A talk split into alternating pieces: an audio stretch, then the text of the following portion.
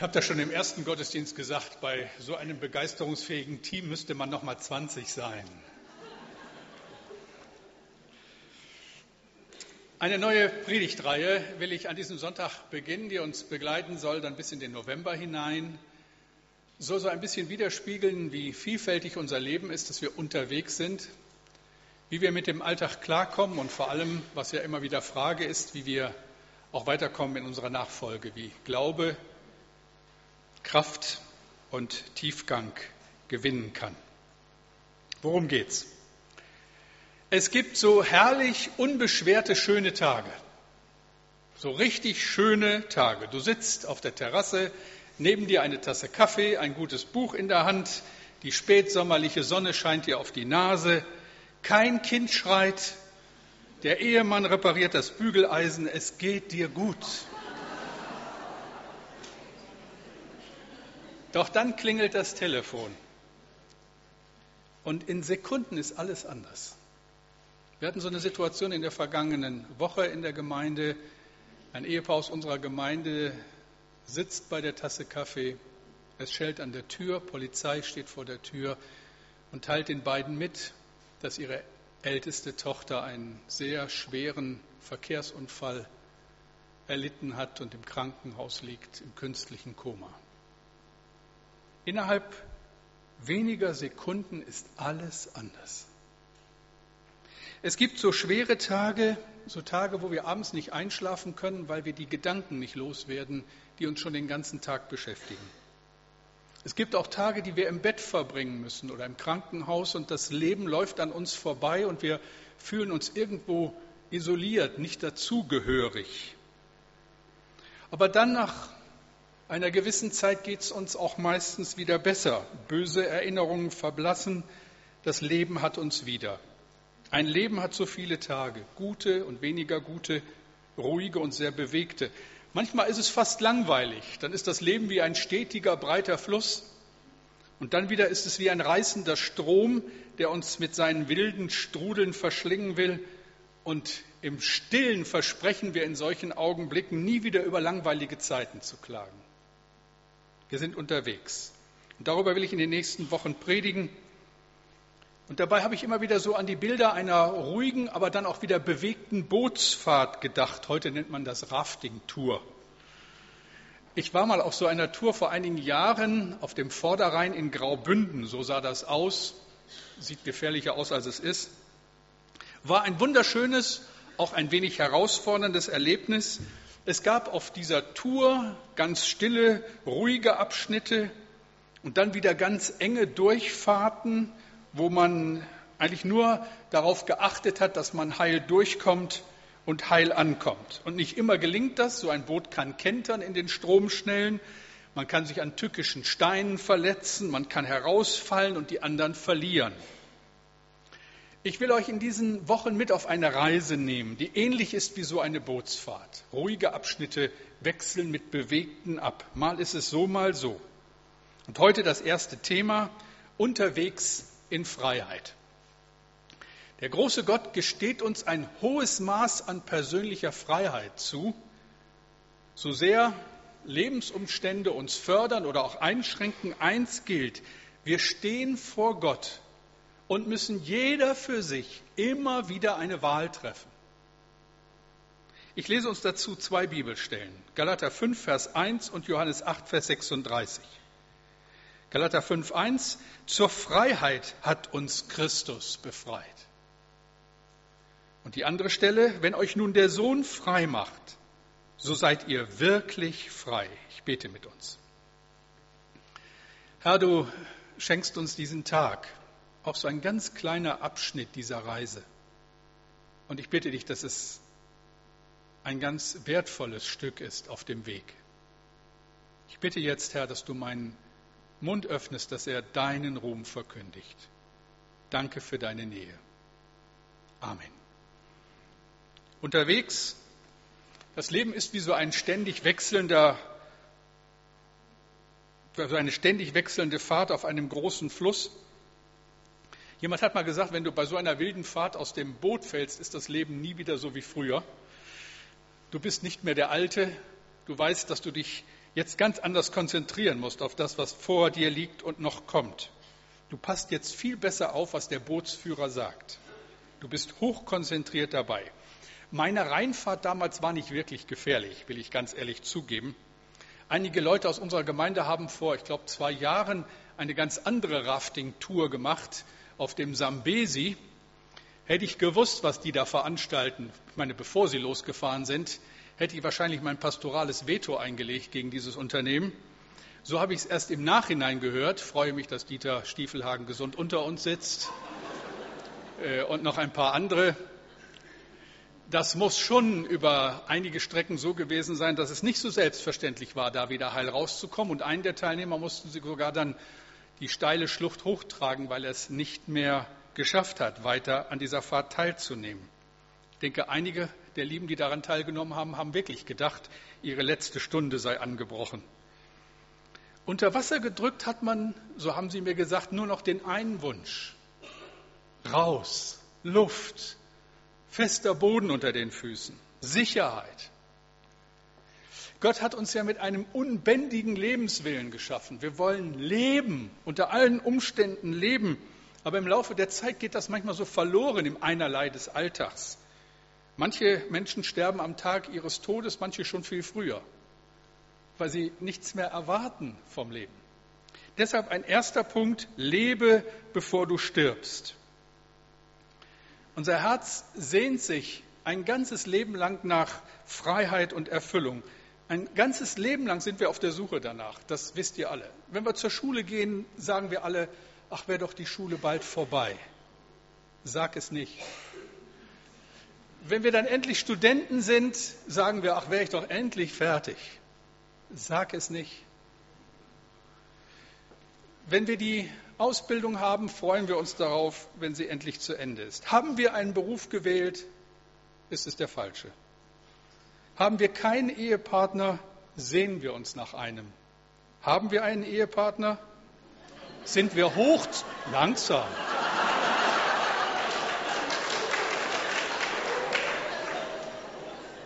Ich wollte sagen, sind wir hochzufrieden?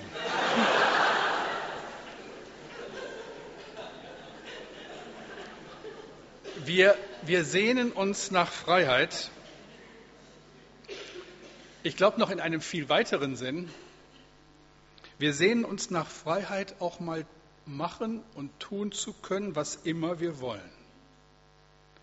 Nehmen wir uns aber das Recht, genau das zu tun, stellen wir fest, dass auch das nicht das Richtige ist, dass es sogar totlangweilig sein kann. Ich habe eine liebe Verwandte, einen richtigen Schatz, Sie ist schon viele Jahre Christ, wurde allerdings erst als junge Frau Christin und lebt seitdem sehr bewusst ihren Glauben. Über ihre Zeit vor der Bekehrung spricht sie nur sehr ungern, gibt überhaupt nichts preis, sagt nur, es war eine wilde Zeit, die Zeit totaler studentischer Freiheit in den 70er Jahren. Für sie ist das heute eine Zeit, die sie fast zerstört hat. Die Freiheit tun und lassen zu können, was immer sie wollte, ist im Rückblick für sie eine Zeit der Sklaverei gewesen. Sie sagt heute über sich, ohne Jesus wäre ich nicht mehr. Er hat mich gerettet. Von Haus aus sind wir nicht frei. Die Bibel sagt, wir sind Sklaven der Sünde. Die Leidenschaft nach Leben, die Leidenschaft nach Erfüllung kehrt sich gegen uns. Der Ritt auf dem wilden Wasser wird zum unkalkulierbaren Risiko. Und leicht überschätzen wir unsere Kraft, überschätzen den reißenden Fluss, begeben uns in Gefahr und viele kommen um darin. Gott aber will, dass wir leben. Hier und heute und dann in alle Ewigkeit. Und deshalb will ich ihn loben bis zum letzten Atemzug, will jeden Tag bewusst mit ihm leben. Mit ihm. Rein ins Boot, raus auf den Fluss und mit ihm durch die Wellen. Lebe, bevor du stirbst, aber leb mit ihm. Das Kostbarste, was du hast, ist dein Leben. Vergeude es nicht mit so vielen billigen Dingen. Leben in den Bahnen, die Gott dir vorgibt. Aber um das zu können, kommt jetzt etwas, das fast ein wenig paradox klingt. Der zweite Punkt. Sterbe, bevor du lebst. vor unserer Rafting-Tour auf dem Rhein bekamen wir eine einstündige Einweisung. Uns wurde ganz genau erklärt, was wir zu machen und zu lassen haben. Wir mussten richtig üben, vor allem den Befehlen unseres Bootsführers ohne Nachfragen zu gehorchen. Das war was für mich. Ich fand die ganze Einweisung recht langwierig, um nicht zu sagen langweilig. Ich wollte raus, endlich aufs Wasser. Ich habe noch gedacht, das bisschen Paddeln, der soll sich mal nicht so ernst nehmen. Und dann ging es los.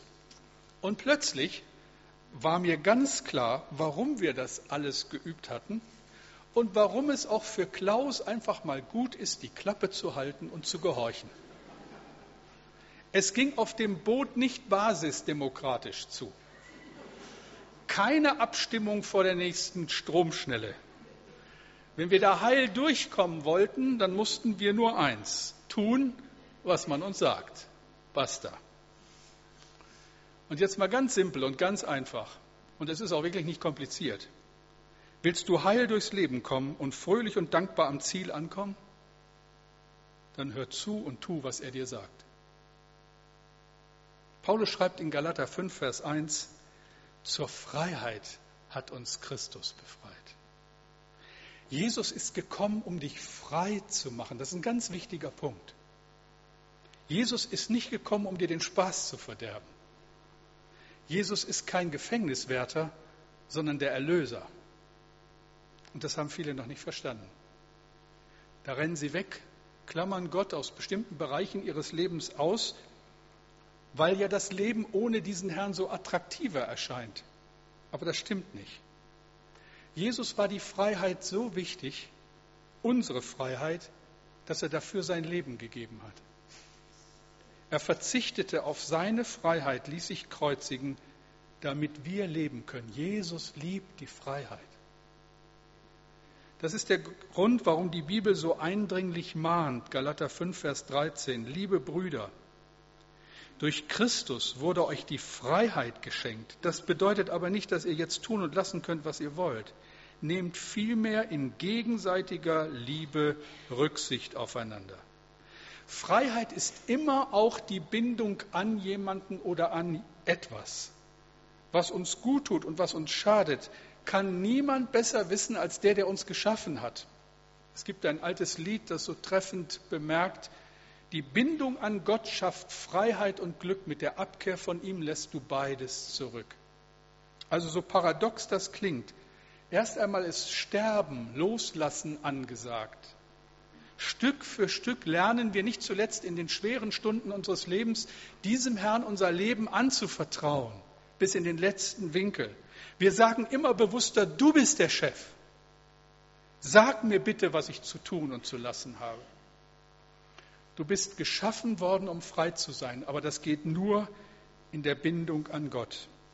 Der erste Schritt in diese Freiheit ist das klare Nein zu einem Leben ohne Gott. Christsein bedeutet, das alte Leben ist vorbei. Ich bin mit Christus gestorben. Ein neues Leben hat begonnen. Ich bin mit Christus auferstanden. Das, was wir in jeder Taufe hier so eindrücklich bezeugt bekommen. Römer 6, Vers 4. So sind wir ja mit ihm begraben durch die Taufe in den Tod, damit wie Christus auferweckt ist von den Toten durch die Herrlichkeit des Vaters, auch wir in einem neuen Leben wandeln. Aber natürlich verstehen viele Freiheit ganz anders.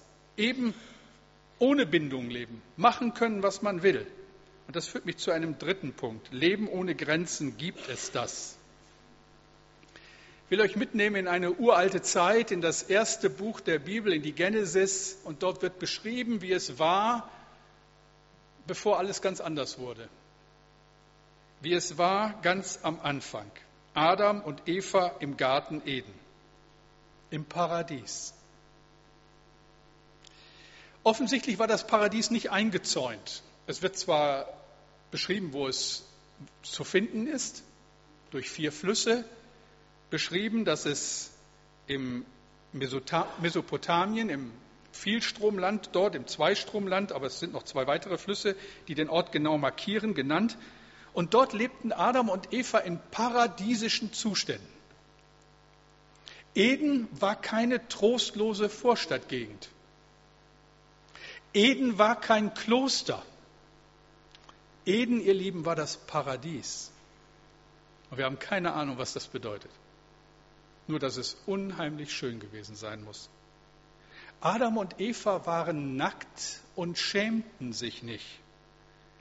Ich sage es mal ganz salopp, Eden war so eine Art FKK-Kolonie, aber ohne Sünde, ohne falsche Scham.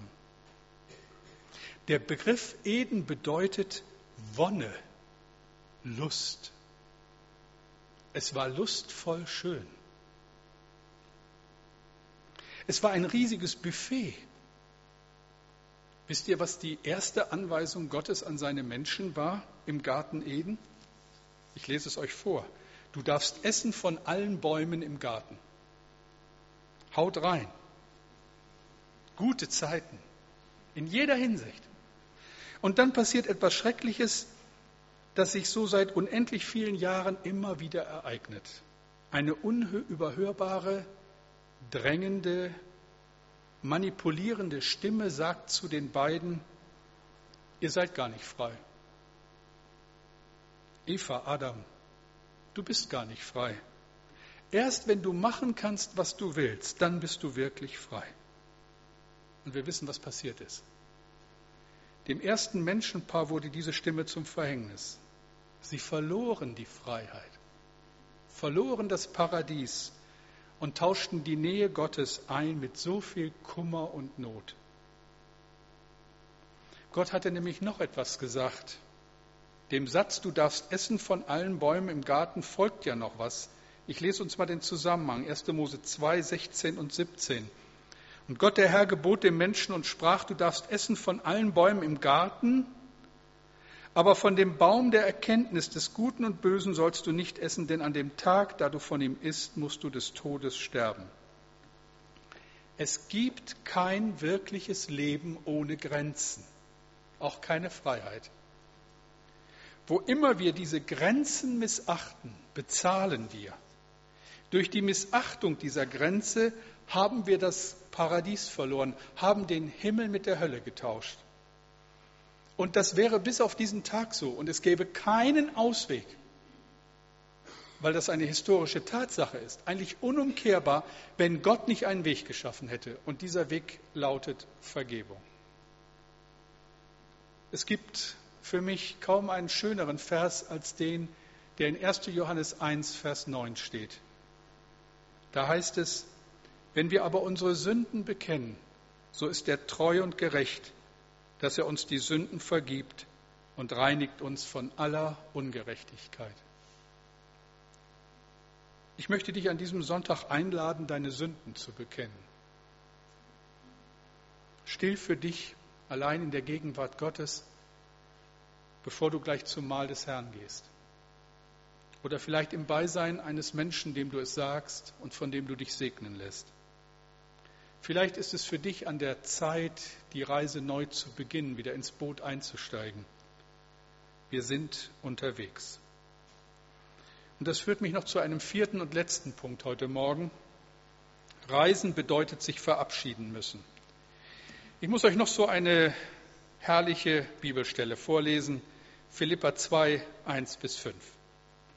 Ist nun bei euch Ermahnung in Christus, ist Trost der Liebe, ist Gemeinschaft des Geistes, ist herzliche Liebe und Barmherzigkeit, so macht meine Freude dadurch vollkommen, dass ihr eines Sinnes seid, gleiche Liebe habt, einmütig und einträchtig seid. Tut nichts aus Eigennutz oder aus eitler Ehre willen, sondern in Demut achte einer den anderen höher als sich selbst. Und ein jeder sehe nicht auf das Seine, sondern auch auf das, was dem anderen dient. Seid so unter euch gesinnt, wie es auch der Gemeinschaft in Christus Jesus entspricht. Man kann an einer Rafting-Tour teilnehmen, man kann sie aber sich auch anschauen im Fernsehen oder auf DVD und dabei Kekse knabbern. Da kommt man nur keinen Schritt weiter. Die Reise, die Gott mit uns vorhat, bedeutet, dass wir uns verabschieden. Verabschieden von einem Leben voller Habsucht, Neid und Eigenliebe. Verabschieden von einem Leben in Langeweile und falscher Sicherheit. Ich will euch zum Schluss noch einen jungen Mann vorstellen. Er sah unbeschreiblich gut aus. Stellt euch mal den bestaussehendsten jungen Mann vor, den ihr euch vorstellen könnt. Jetzt möchten wir gerne wissen, an wen ihr denkt. Er war erst 16 Jahre alt und schon der Schwarm aller jungen Frauen. Hätte es damals ein Kino gegeben, wäre er sicherlich der Star gewesen. Ein Bild der Vollkommenheit, einzigartig. Sein Name Narziss. Die alte griechische Geschichte erzählt, dass er die Liebe aller Frauen zurückwies. Niemand genügte seinen Ansprüchen. Eines Tages, als er allein durch den Wald lief, kam er an einen kleinen Teich mit klarem Wasser. Er beugte sich nieder, um zu trinken und sah sein Spiegelbild. Zum ersten Mal in seinem Leben verliebte er sich in sein eigenes Bild. Er wollte das eigene Bild küssen, aber in dem Moment, wo die Lippen das Wasser berührten, kräuselten sich die Wellen und das Bild zerfloss. Die Legende erzählt weiter, dass er so verliebt war in sein Bild, dass er darüber allen Lebenswillen verlor. Seine größte Bewunderung an die, Bewunderin an diesem Teich war übrigens eine Nymphe mit dem bezeichnenden Namen Echo. Eine schreckliche Geschichte mit einem ganz, ganz tiefen Sinn. Das haben schon die alten Griechen erkannt, was die Bibel dann viel deutlicher sagt und festmacht. Wir finden nur Freiheit, wenn Gott uns aus dem Gefängnis unserer Selbstliebe erlöst. Wir haben so ein starkes Bedürfnis, geliebt und wertgeschätzt zu werden. Das hat Gott in uns hineingelegt, aber es muss in die richtigen Bahnen kommen. Und schlussendlich kann nur er das befriedigen. Wo immer wir selbst verliebt das eigene Bild anstarren, nur uns und unsere Wünsche sehen und keine Zeit und keinen Blick mehr für Gott und den Nächsten haben, verkümmern wir. Nur unser eigenes Echo spendet uns Beifall. Ihr Lieben, wir sind unterwegs, unterwegs auf einer langen, langen Reise. Die Reise, zu der wir eingeladen sind, will mit Narziss nichts zu tun haben, aber alles mit Jesus. Wir werden immer wieder gefragt werden, wen wir anbeten wollen. Uns selbst oder den lebendigen Gott. In Gottes Wort in der Bibel steht, Hebräer 12, 1 und 2. Darum wollen wir alles ablegen, was uns in diesem Kampf behindert, vor allem die Sünde, die uns immer wieder fesseln will. Mit zäher Ausdauer wollen wir auch noch das letzte Stück bis zum Ziel durchhalten. Dabei wollen wir nicht nach links oder rechts schauen, sondern allein auf Jesus. Er hat uns gezeigt, wie man diesen Lauf gewinnt und als Sieger ans Ziel gelangt. Weil große Freude auf ihn wartete, erduldete Jesus den schmachvollen Tod am Kreuz. Jetzt hat er als Sieger den Platz an der rechten Seite Gottes eingenommen. Wir sind unterwegs, auch an diesem Sonntag. Und heute Abend werden, wieder, werden wir wieder mal ein kleines Stück dieser langen Reise hinter uns haben, eine Etappe bewältigt haben. Eine neue wartet auf uns. Heute Abend sind wir dem Himmel ein Stück näher als noch gestern Abend. Ich hoffe, wir alle. Ich hoffe, dass hier keiner sitzt, der nicht dabei ist, der in sein eigenes Bild so verliebt ist, dass er Jesus nicht sehen kann. Irgendwann geht die Reise hier zu Ende. Und dann wartet die ewige Herrlichkeit auf uns. Und jeder Einsatz lohnt sich, dabei zu sein. Wir sind unterwegs in Freiheit mit ihm. Und deshalb alle Ehre ihm allein. Herr, danke für dein Wort. Danke für die Reise.